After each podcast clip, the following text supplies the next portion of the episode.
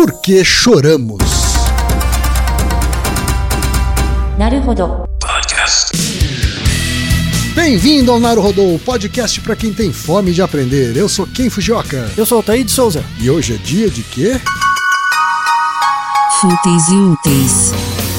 Altaí, vamos para os recados da paróquia. Quais são? Número 1, um, vai no iTunes Store, dê 5 estrelas e faça o seu comentário. Isso aí. Número 2, indique um episódio do Naruhodô para alguém que nunca ouviu o Naruhodô ou mesmo nunca tenha ouvido um podcast. Vamos aumentar o tamanho de nossa podosfera. E número 3, Altaí, tem uma novidade. Ah, Porque além do Apoia-se, agora você pode também apoiar, colaborar com a produção do Naruhodô via PicPay, Altair. isso aí. É fácil, é é só você baixar o aplicativo PicPay Uhum. e vai procurar lá por Naruhodô.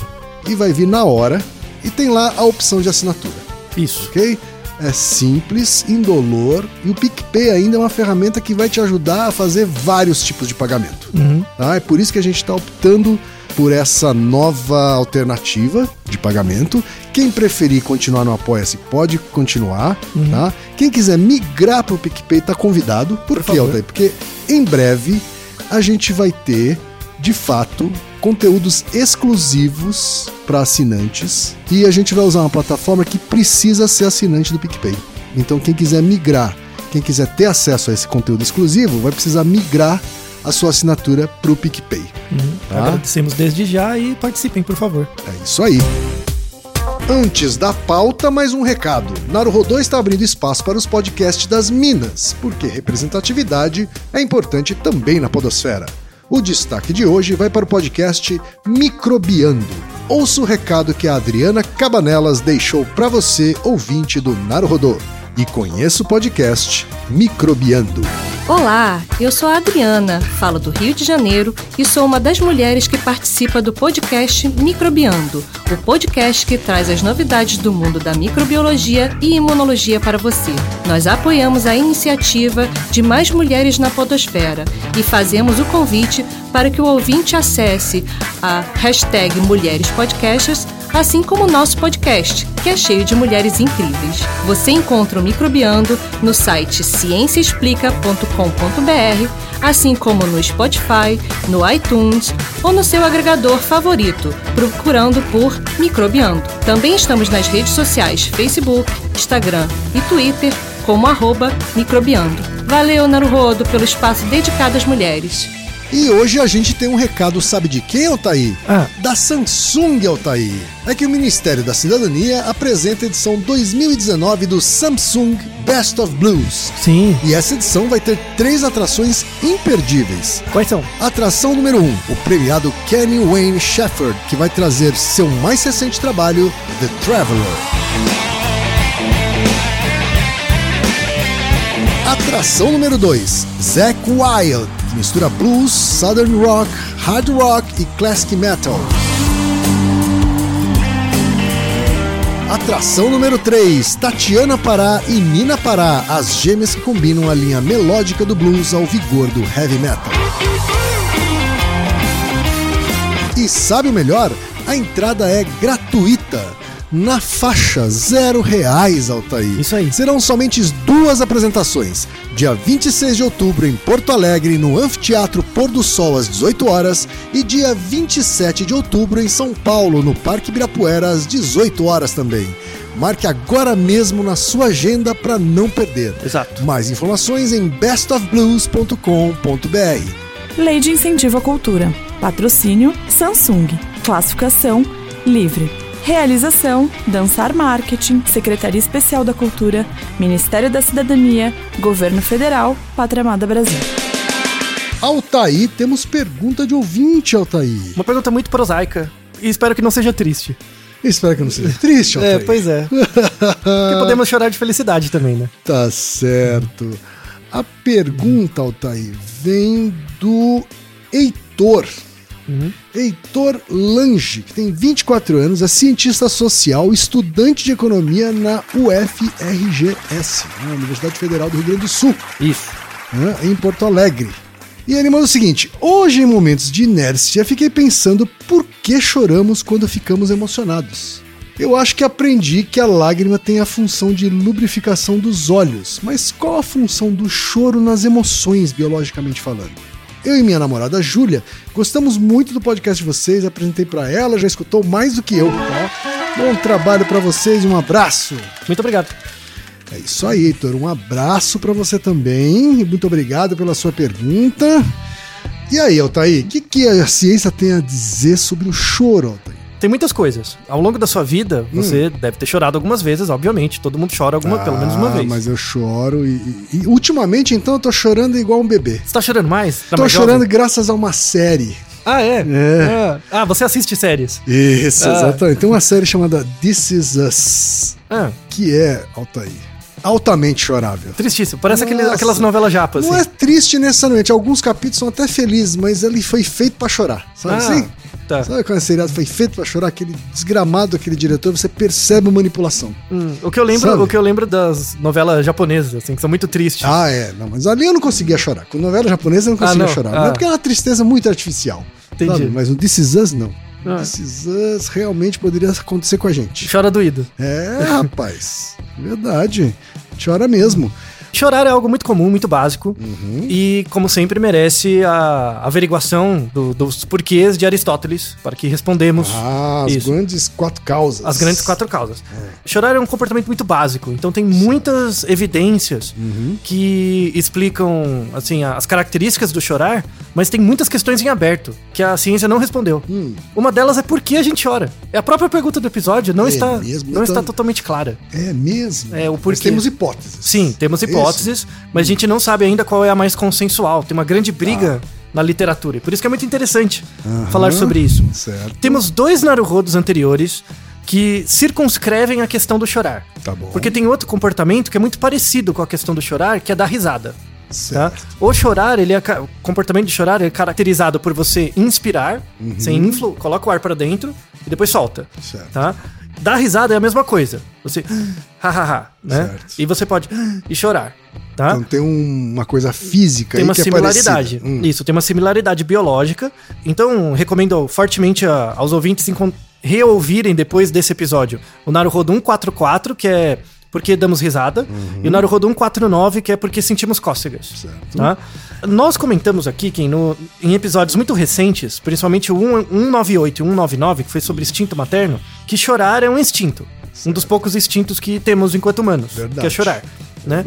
Então vamos começar com o choro dos bebezinhos. Como que bebezinhos pequenos choram? Na verdade, os bebezinhos pequenos têm três tipos de choro. Que depois você vai ver que nos adultos é mais ou menos parecido. Tá? O primeiro choro dos bebês, então imagina que o bebê acabou de nascer. Tá. Saiu da mãe. Quando ele sai da mãe, ele vive numa, vivia numa bolsa de líquido, né? Então a respiração dele é mediada por líquidos. Quando ele sai, isso gera um estresse muito grande no organismo. O que é normal, é a transição de um estado para outro né? Você tem que esvaziar o- os pulmões. E aí você tem um- uma primeira reação emocional, que é a sua sensação de inspirar. Depois. né, Expirar. expirar. Quando você expira, esse expira, esse, essa primeira expirada é a emissão de um som. Que a gente reconhece como choro. Certo. Então, o único choro eminentemente inato do bebê é o primeiro. Que sai do útero e. e chora. Tá? A partir do segundo já não é mais inato. Por que não? Já é suscetível à aprendizagem. Hum. E aí entra nesses três tipos de choro. Porque significa que no primeiro choro já houve uma reação ao choro dele e aí então ele já fez algum tipo de associação. Isso, já tem uma hipótese de uma reação ambiental, Uhum. tá? Então, os três tipos de choro do bebê, o primeiro é chamado choro básico. Choro básico é chorinho de recém-nascido, ele, ué, ele faz um intervalo, ué, faz um intervalo. Isso é o choro, do o choro básico, Uhum. tá?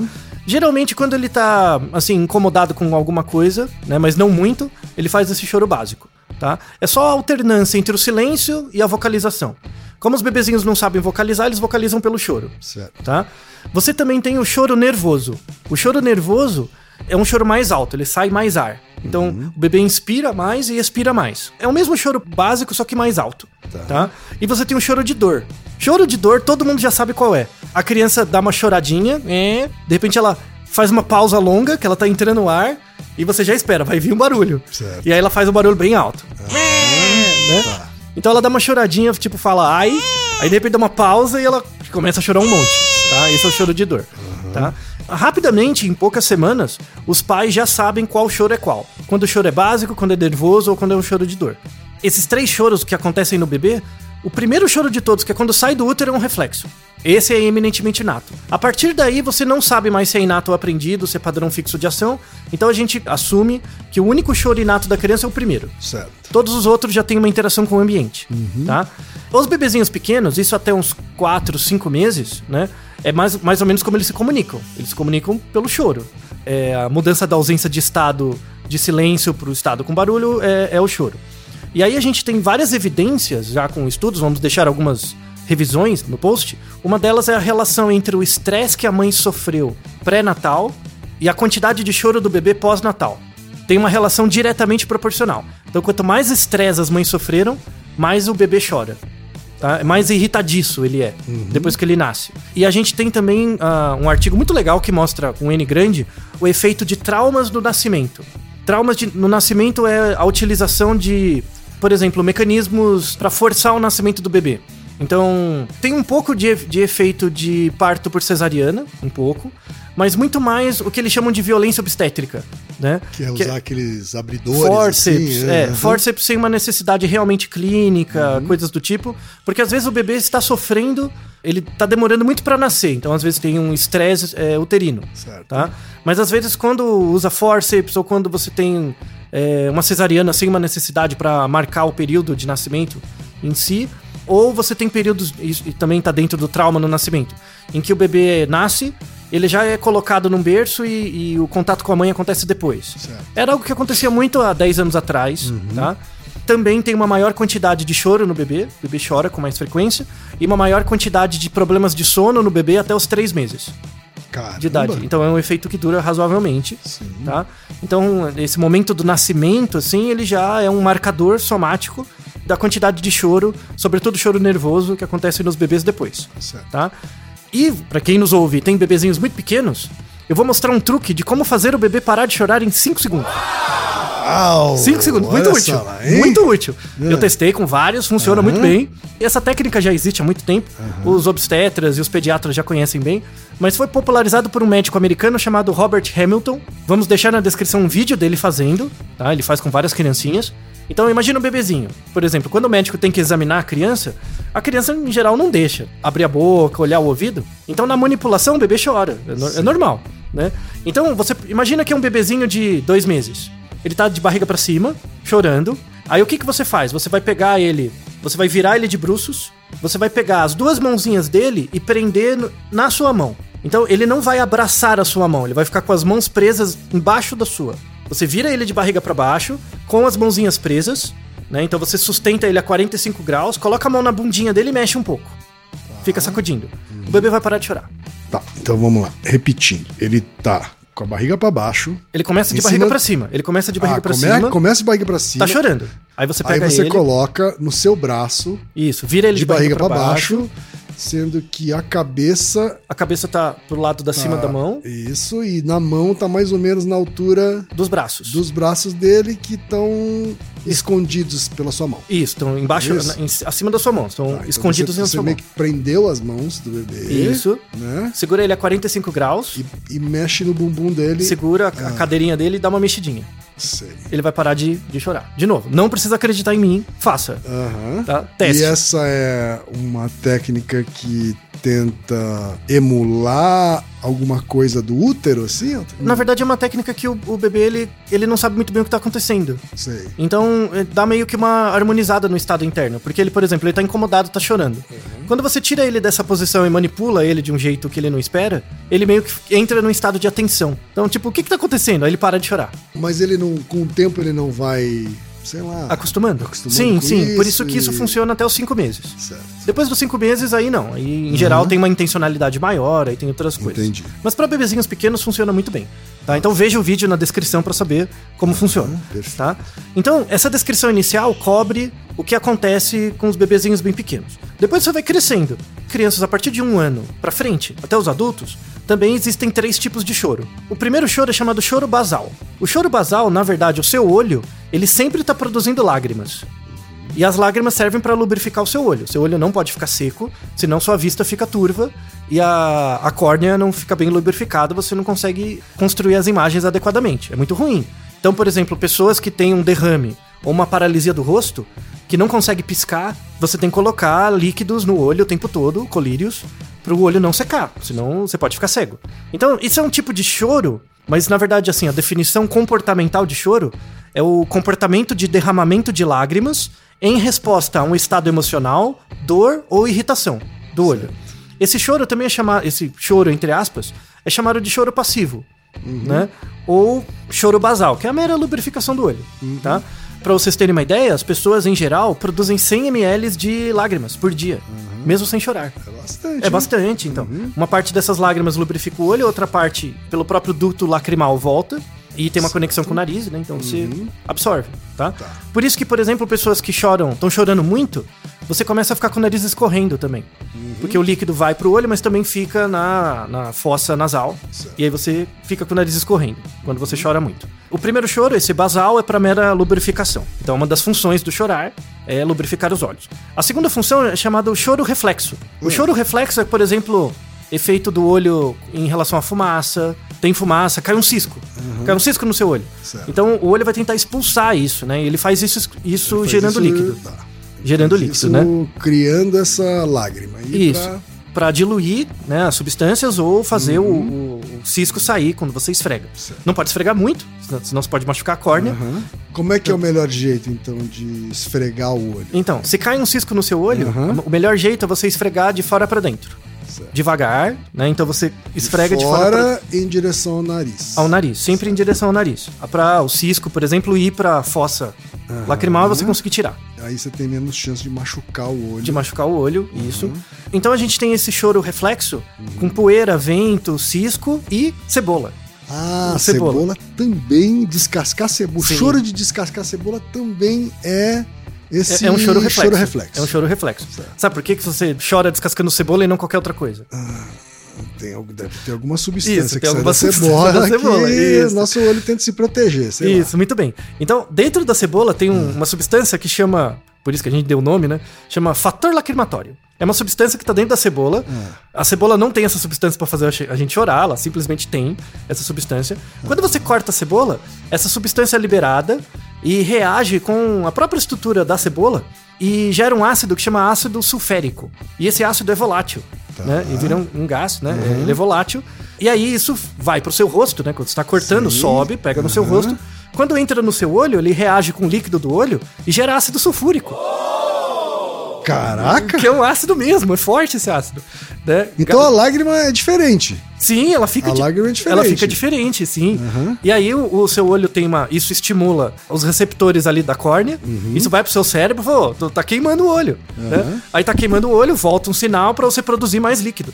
Né? Então o cérebro manda um sinal para as glândulas lacrimatórias, né? E elas produzem hormônios e aí produzem uma maior quantidade de água Pra diluir esse ácido. Né? E aí você esfrega o olho, esfrega e, e aí Hum. Faz melhora. sentido. É, por isso que tem pessoas também. Mas quer dizer, eles deram o nome, então, depois que descobriram que. Assim, Pois é. né, Primeiro descobriram que a gente chorava quando cortava a cebola. Aí Isso. foram ver o que, que tinha e aí descobriram que tinha esse ácido sulfé, é su- su- Sulférico. sulférico que reagia com o nosso olho, com a nossa lágrima e criava o ácido sulfúrico. Isso. E aí fazia a gente. É. E aí deram o nome de, de, fator lacrimal justamente por isso. né? Exato. Quer dizer, Claro. é, é. Não foi o inverso, né? Não, não, Aham. não. não. É, eles viram que a gente chorava, depois deram o nome. Certo. Tanto é que quando você pega uma cebola muito. Muita água dentro, Uhum. e às vezes você come a cebola, não parece que a sua língua queima?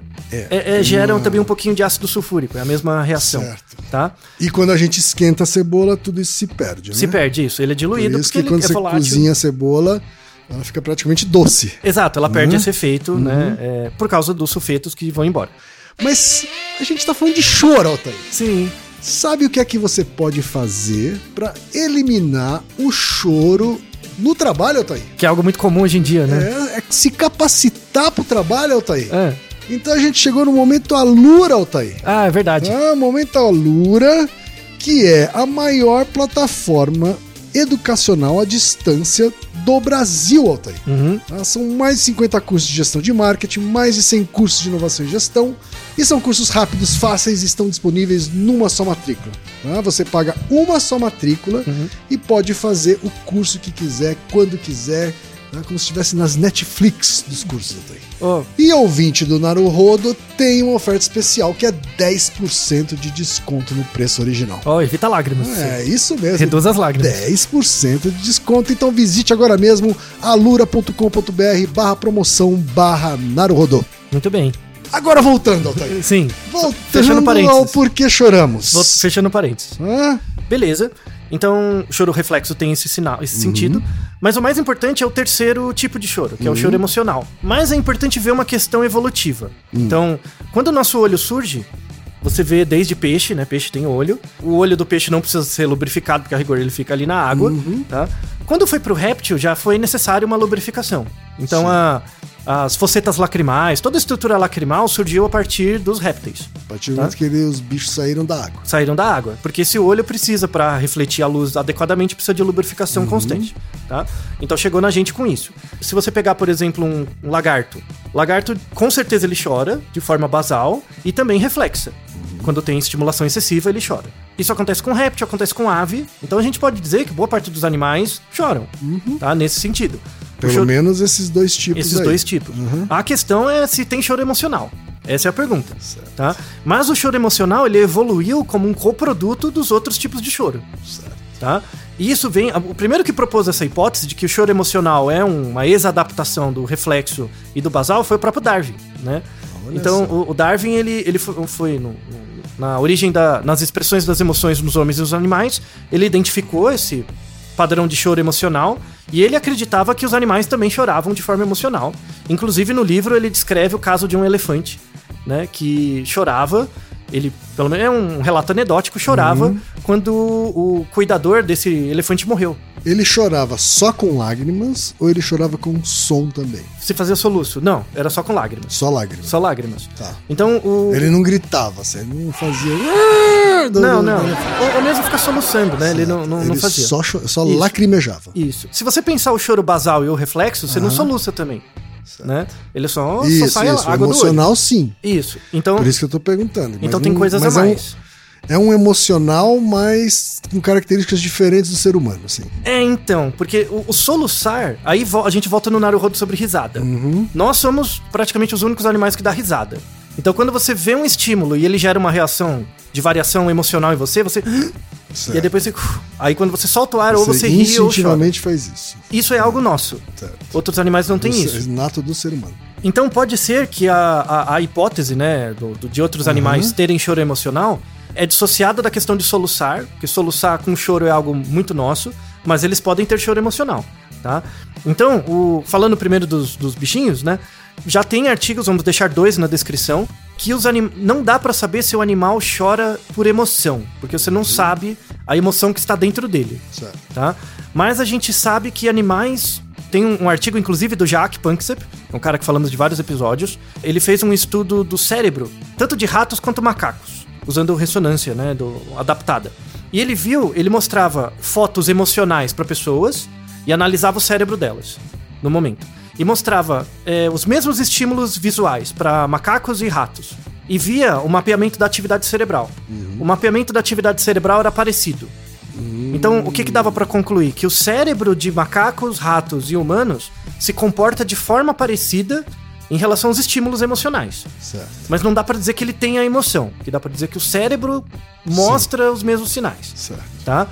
E A reação cerebral é similar, mas dá Isso. pra dizer que, que ele tem raiva, ou tem medo, ou tem tá alegria. sentindo uma emoção parecida Exato. com o que a gente sente. Isso, porque o, o aparato neural é um pouco diferente.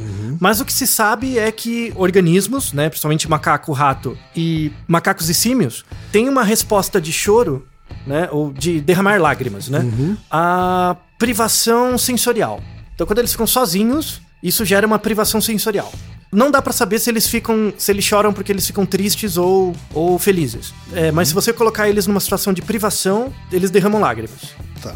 Então a inferência sobre o estado emocional do que ele tá sentindo não dá pra saber, mas dá pra saber que tem indícios de que existe o choro emocional neles. Pelo menos em mamíferos. E pelo menos no planeta dos macacos, né? Isso, Altair? pelo menos no planeta No dos planeta macacos dos dá. macacos, eles assumiram que o Exato. macaco tá triste mesmo. Tá triste, né? feliz, fala, Ele fica tudo. triste, Sim. ele chora. É, ele emula os né? nossos. Uhum. Mas pelo menos dá pra saber que em, em que em mamíferos tem evidências do choro emocional, mas ainda tá em muita discussão. Tá, deixa Tá. eu fazer um, um parênteses aqui. Pois não. Vamos supor que. Vamos supor não. Você tomou uma porrada tão grande no seu corpo, né, sei lá, Uhum. que você chora imediatamente, assim. Tá? Uhum. Você grita e está chorando já. Tá? Isso é um choro reflexo ou é um choro emocional? Depende de onde foi o soco. Se for no seu nariz, é reflexo. Tá. Se você e levar um soco. Se, um e soco se for nariz, sua perna quebrou? você não chora imediatamente, você grita primeiro. Então você grita, ah, e depois vem o choro. Certo. Então aí a gente entra nas hipóteses do porquê o choro emocional existe. Aham, Tá. tá? Então, a gente tem quatro hipóteses que estão disputando, tá? A primeira hipótese é essa que você falou, que é uma mera resposta à dor. Então, por exemplo, eu bati o joelho forte. Aí eu dou um grito, ai, né? Então eu jogo o ar pra fora, diminui um pouco da tensão, depois eu começo a chorar.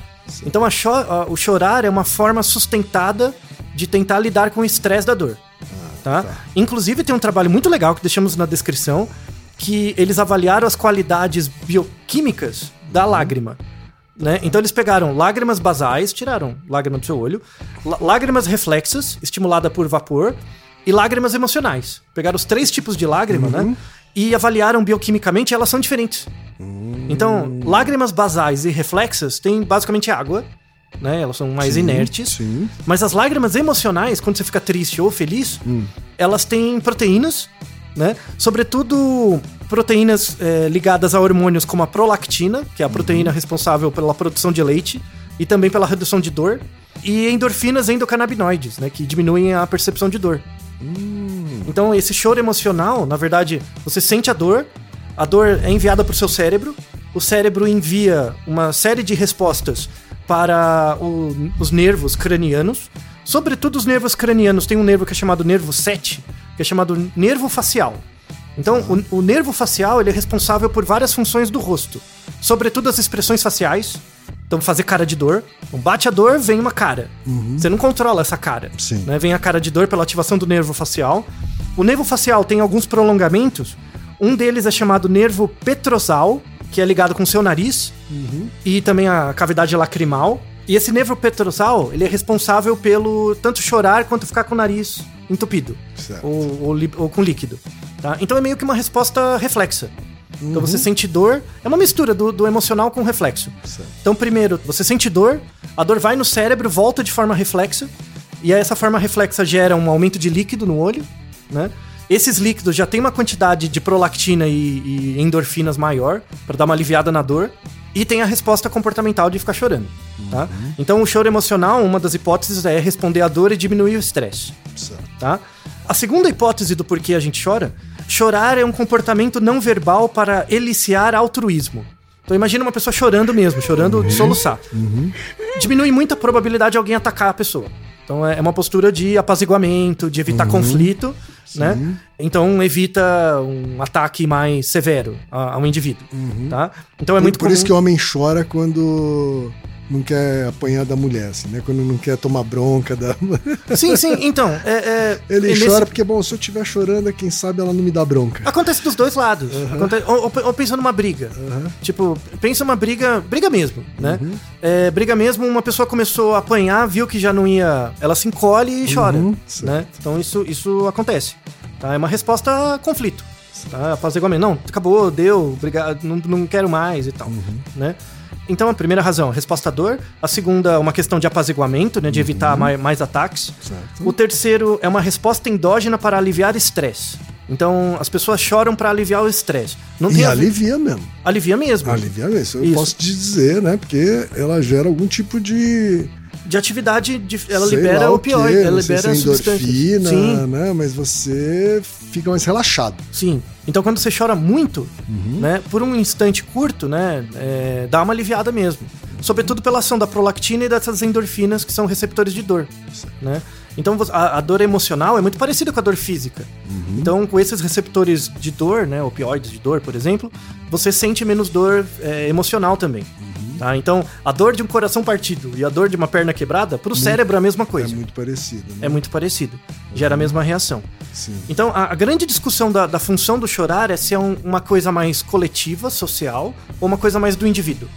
Tá? Essa é a grande briga. E aí tem a, o último A motivo. quarta hipótese. A quarta hipótese é a gente chora pra reduzir a atividade emocional e retornar à homeostase. Tem um Naruhodo que a gente faz algo muito parecido, que é o Naruhodo 72, que é por que que coisas fofas dão vontade de apertar. Então quando você vê um bebezinho muito bonitinho, assim, dá vontade de morder ele ou amassar ele. Então ele é muito bonitinho, ele estimula você muito por um lado. Pra dar conta dessa intensidade emocional, você quer apertar ele, quer fazer o contrário, é ser agressivo. Sim. Pra compensar, pra voltar pro zero. Tá. Tá. Então, às vezes, quando você tá muito feliz, isso, isso é justificado quando você tá muito feliz. Aham. Aconteceu uma surpresa, uma coisa que você não esperava, não tinha controle. Você sai do seu estado emocional, você começa a chorar pra voltar ao estado basal. Então, por isso que você chora tanto de alegria quanto de tristeza. Tá, hein, dá pra entender o chorar de alegria. Isso. Então, quando Porque o acontece chorar algo- de alegria parece até um paradoxo emocional, assim. Mas né? não é. É, Na verdade, tira você Ele do é zero. essa busca pela, pelo equilíbrio. Pelo zero, Ah, isso. Então, por exemplo, numa competição, você ganha, você não esperava ganhar. Aí você chora pra voltar pro estado basal. Quando você fica muito triste, perdeu um parente, você também chora pra tentar voltar ao estado basal. Sensacional, quer É. dizer, o choro tem esse papel de. de- Regulatório. de- né? Regulatório, exatamente. Sim, e, e isso. Exatamente. E isso coloca, por exemplo, a, porque a gente fala bem das causas materiais e formais aqui, um pouquinho das eficientes. uhum. Isso teve um impacto no início da psicologia. Certo. Então, ah, William James, né, William- um dos pais da psicologia nos Estados Unidos, William James dizia que o chorar era um reflexo.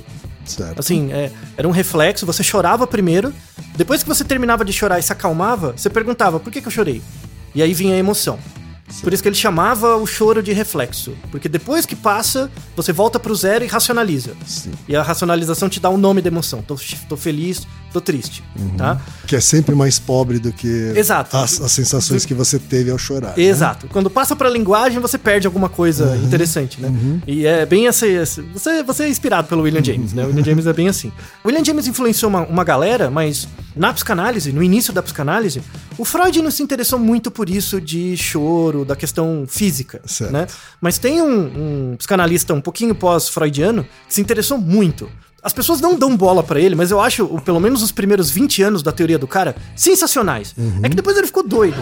Mas todos eles ficaram um pouco. Mas que é o Wilhelm Reich. Não sei se você já ouviu da teoria Reichiana. Sim. Né? Quando ele todas essas coisas de orgônio, das energias cósmicas, aí tudo bem. Uhum. É, porque ele de repente começa a ir pro mundo mais badauê. Isso, assim, isso. né? é, mas os primeiros 20 anos da teoria dele são sensacionais. Ele tem uma percepção de corpo, né? Que deu a base da bioenergética, que é sensacional. Ele melhorou um texto da Ana Freud que chama O Ego e seus Mecanismos de Defesa. Então ele, ele achava que você ficar só na fala. Aí pegava o William James, né? A fala é um mecanismo posterior. Tipo, a pessoa tem a emoção no corpo, depois ela fala. Então a ideia é perceber o corpo dela. é Reparar o corpo, é, questões não verbais e tal. E ele escreveu um texto que é de 1933, que chama Análise do Caráter. E ele define o que é caráter. Caráter está no seu corpo. N- Não é essa questão do senso comum. Caráter está no seu Isso. corpo. É o seu O que, que ele corpo. quis dizer com isso? que o seu corpo tem uma armadura muscular que ele chama de couraça. E essas couraças mostram certas tensões que seu corpo tem.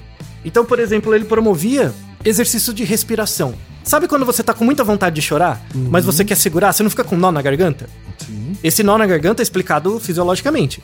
É chamado fenômeno somatofórmico. Que é um fenômeno que você tem vontade de chorar, você quer reprimir isso, e aí você tenta inibir o, o músculo. O músculo não, o nervo facial. Esse nervo facial ele tem uma- um prolongamento no rosto, mas tem um prolongamento que desce a garganta, que liga com o glossofaríngeo. Então o que, que acontece quando você fica com um nó na garganta? Seu coração bate com uma arritmia. Então dá essa sensação que o ar fica preso. Certo. Tá? O Reich estudava muito isso, ele reparava isso, a relação dos- das emoções no corpo. E ele mostrava que a couraça, por exemplo, quando uma pessoa estava muito ansiosa, e mesmo que sem demonstrar, ele fazia a pessoa fazer exercício de respiração. Vai respirando mais fundo. Quando vê a couraça quebra, a pessoa chora. Né? Então solta. É uma sacada sensacional. Sensacional. Sensacional, teoria Reichiana vale a pena. ele descobriu que a respiração tem esse papel, assim. De, de regulação da Corporal, emoção. assim, né? é. Então, e aí deu origem a várias teorias de respiração e tal. Só que aí vai ficando namastê gratidão. Esse que é o problema, Uhum, né? Mas a teoria básica dele é sensacional. Vamos deixar na descrição. Eu sou fã do Reich, assim. Eu, eu- Uhum. na, na graduação eu estudei bastante ele, eu gosto. Porque eu tive sorte de ter um bom professor, que é o Paulo Albertini, Uhum. da USP. Vamos deixar na descrição a tese de livre docência dele. que ele escreve sobre as fases do Reich. É um documento que é difícil de achar em português, que conta um pouco do histórico, da teoria séria dele. Então vale muito a pena, tá? Então quem tiver interesse. E veja que o Reich foi um dos, dos psicanalistas que mais tiveram uma ligação com as causas materiais do chorar. Né? Do chorar como uma emoção que primeiro fala com o corpo, depois com a fala. Ele veio muito antes dessa discussão do sujeito da linguagem, né? Que vai muito pro Lacan, por exemplo. Então a gente mostrou, né, que o, o choro tem três tipos com várias características. O choro não deixa de ser um fenômeno biológico. Então, no fundo, chorar e dar risada são exadaptações do comportamento de respirar. Toda vez que você é exposto a um estresse, você inspira. E aí, se der tudo certo, você dá risada. Se você está num estado de estresse negativo ou positivo, você chora. Tá? Então, os dois são dois lados da mesma moeda. Tanto chorar quanto rir são dois lados da mesma circuitaria neuronal e biológica e física. Perfeito. Tá. Deixa eu te fazer uma última pergunta que não tem a ver com a pergunta desse episódio. tá? Claro. Que de repente, se as pessoas se interessarem em aprofundar e alguém mandar essa pergunta, a gente pode até fazer um episódio. Sim. Mas você falou um pouco sobre o choro emocional e o quanto a dor física, a dor de uma perna quebrada, é parecida com a dor de um coração partido. né? Uhum. É sobre essa dor que eu ia perguntar. assim. Eu já tive a sensação, uma clara sensação de que o peito estava doendo, Sim. né? Sim. Por causa de uma questão emocional, a perda de alguém, etc. assim. Aquilo é realmente uma dor? Ou aquilo é uma coisa que você está somatizando, emulando? Excelente pergunta. Não, hum. Excelente pergunta. Todas as dores. Resposta curta, porque se as pessoas se interessarem e mandarem a pergunta, a gente faz um Tá. episódio sobre isso. Todas as dores são construções. Tá. Então, a gente já falou, por exemplo, no nosso episódio sobre daltonismo, como as cores são construídas. Elas são As construídas. dores também são. As dores também são. Então você tem dores físicas, que aí é uma estimulação direta Uhum. do receptor. E você tem essas dores que, por exemplo, você viu algo triste ou algo muito feliz, é, estimula o seu nervo facial Uhum. e aí desce pro somático, ou pro glossofaríngeo. Então você tem uma atividade cardíaca alterada por conta do fenômeno Uhum. emocional. Isso gera-se tanto a dor no peito, porque você contrai os músculos do peito, volta no Reich. É a coraça. Então você realmente, É realmente uma coraça. faz com que o seu corpo reaja Sim, tem a ver com os nervos. é, e sim, você sente a dor mesmo. Sim. Então você sente uma dor. Então significa também que tem pessoas que são menos propensas a fazer isso. Sim, Sei tem lá. variação individual. Pessoas menos empáticas, assim, talvez elas. Tem, tem variações. Tem pessoas que são mais frias. Eu não chamaria de empático, mas Ah. tem pessoas com uma atividade parasimpática maior ou menor. Sei. Tá? Tem, Então, tem gente que é mais frio. Tem variação né? individual. Tem gente que não chora por nada. Sim, tem. Né? Mas isso é aprendido, é uma aprendizagem. É aprendido, né? Inclusive, deixamos um artigo que é uma revisão sobre frequência de choro, um estudo transcultural, com 37 países. E nesses 37 países, eles verificaram que as mulheres, em geral, choram de 30 a 64 vezes por ano, Certo. tá? Em média. E os homens de 6 a 17. Só que essa amostra, né, que deu origem a esse estudo, são de pessoas acima de 20 anos. Certo. Tá? Depois eles fizeram uma outra amostra nos mesmos países de adolescentes, de 9 a 18 anos. E as proporções de choro por ano são as mesmas. Ou seja, quando Na você. adolescência. Na, Na adolescência, o homem chora tanto quanto a mulher. Isso. Depois entra na fase adulta, a mulher chora mais. Então tem um aprendizado social do chorar. Certo. E o homem se retrai. Isso. Né? Ele tem uma inibição. E, para de aprender a sentir e lidar Exato. com suas emoções, tudo bem, aquilo. Muito bem. já sabe, né? Aí volta nas couraças do Reich. Uhum, né? E aí, dos 37 países, só uma questão final: os homens, quando eles choram, os homens choram em média de 2 a 4 minutos o período, e as mulheres 6 minutos, em média, um pouquinho mais. Uhum. E dos 37 países, qual país você acha que é mais chorão? O mais chorão. É. Vou chutar. Chuta, um é, chuta um. Itália. Muito bem! Muito bem, acertou, É hein? mesmo? Muito bem, acertou. Só. Muito bem. E, e Eles qual- são muito reclamões. Então. e, quais, e quais países choram menos? Dramáticos também. Pois é. Quais países choram menos? Ah, seu palpite vai. Ah, Acho que Japão chora Aham, pouco. muito bem. né? E, tá Japão quase, deve tá quase empatado pouco. com o outro. Que é da Ásia também Não, ou não? Não, não. é da Ásia? Não. Alemanha? Quase, Polônia. Tá. Polônia. Uhum. Então, ve- veja que você já tem uma impressão mais ou menos de como os países funcionam pela quantidade de choro que eles têm. Por isso que esse artigo saiu numa revista de intercultural, Uhum. pra mostrar que o padrão de choro, como ele é muito básico, ele marca diferenças culturais. Dúvida. Então, uma forma de aprendizagem. Tanto a forma do quanto você ri, culturas que dão mais risada ou menos, Uhum. culturas que choram mais ou menos, mostram o aprendizado cultural das emoções. Então as emoções, antes de tudo, passam pelo seu corpo. Não se esqueça dessa fala do Wilhelm Reich. Análise do caráter. Sensacional. Naru Rodô, ilustríssimo ouvinte. Naru Rodô. Você sabia que pode ajudar a manter o Naru Rodô no ar? Ao contribuir, você pode ter acesso ao grupo fechado no Facebook e receber conteúdos exclusivos. Acesse apoia.se barra Podcast. E você já sabe, aqui no Naruhodô, quem faz a pauta é você. Você tem alguma pergunta pra gente ou quer comentar algum episódio? Escreva pra nós. Podcast arroba podcast@naruhodô.com.br. Repetindo? Podcast arroba podcast@naruhodô.com.br. E lembre-se, mande nome completo, idade, profissão e a cidade de onde você está falando. É isso aí. Narodô. Esse podcast é apresentado por b9.com.br.